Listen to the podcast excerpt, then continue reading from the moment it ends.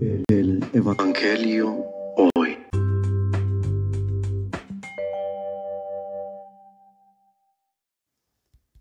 Del Santo Evangelio según San Marcos. En aquellos días vio Jesús que lo seguía mucha gente y no tenían que comer. Entonces llamó a sus discípulos y les dijo, Me da lástima a esta gente, ya llevan tres días conmigo y no tienen que comer. Si los mando a sus casas en ayunas, se van a desmayar en el camino. Además, algunos han venido de lejos. Sus discípulos le respondieron, ¿Y dónde se puede conseguir pan aquí en despoblado para que coma esta gente? Él les preguntó, ¿cuántos panes tienen? Ellos le contestaron, siete.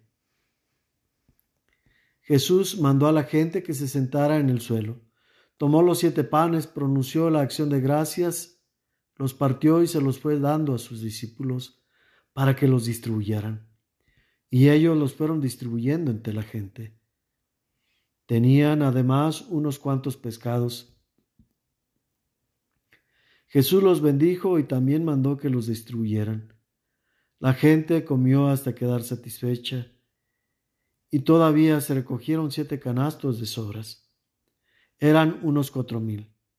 Jesús los despidió y luego se embarcó con sus discípulos y llegó a la región de Dalmanuta. Palabra del Señor. Reflexión.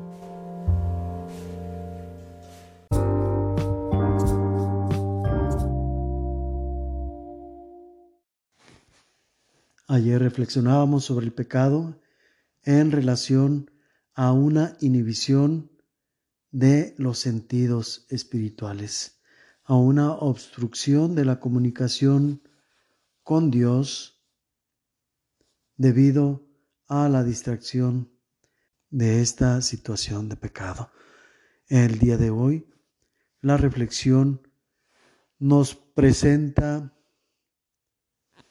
a diferencia de ayer que se presentaba la humildad y la fe como una herramienta para salir del pecado, hoy se presenta una herramienta que es la figura del pan.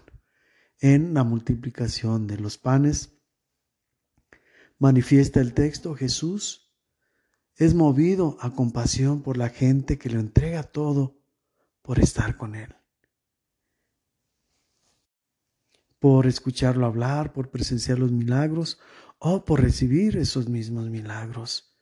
¿Cuántos habrá de los que fueron sanados, en los que Jesús obró de manera que los libraba de alguna esclavitud, que a partir de entonces continuaron asistiendo a donde quiera que iba Jesús, a sus prédicas, a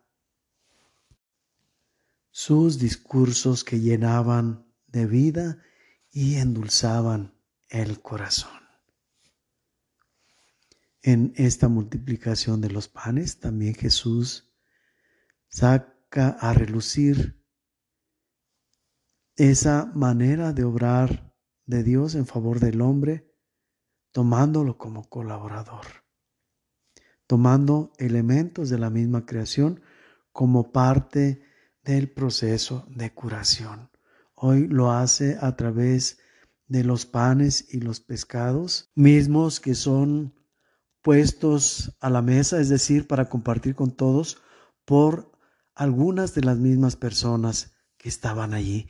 Y eso que dieron con generosidad, precisamente por el milagro de Dios, fue abundante y fue suficiente para todos los que andaban con Jesús, más de cinco mil, contando cinco mil hombres. Hecho, ¿qué es lo que puedes tú poner para que Dios obre el milagro y a través de ello consigan los demás ser beneficiados por su gracia? Reflexiona, analiza Y te darás cuenta que muchas veces Dios nos condecora con dones que ni siquiera sabemos que tenemos. O si los tenemos, los ahogamos para nosotros mismos por miedo, por vergüenza o por cualquier otra situación. El caso es que no los ponemos en práctica. Los dones, dice la Escritura, no son para esconderlos, sino para el servicio de los demás.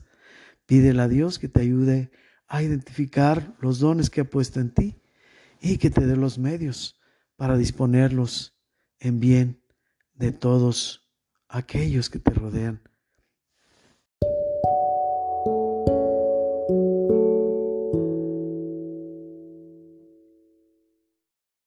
La bendición de Dios Todopoderoso, Padre, Hijo y Espíritu Santo, descienda sobre ustedes y permanezca para siempre.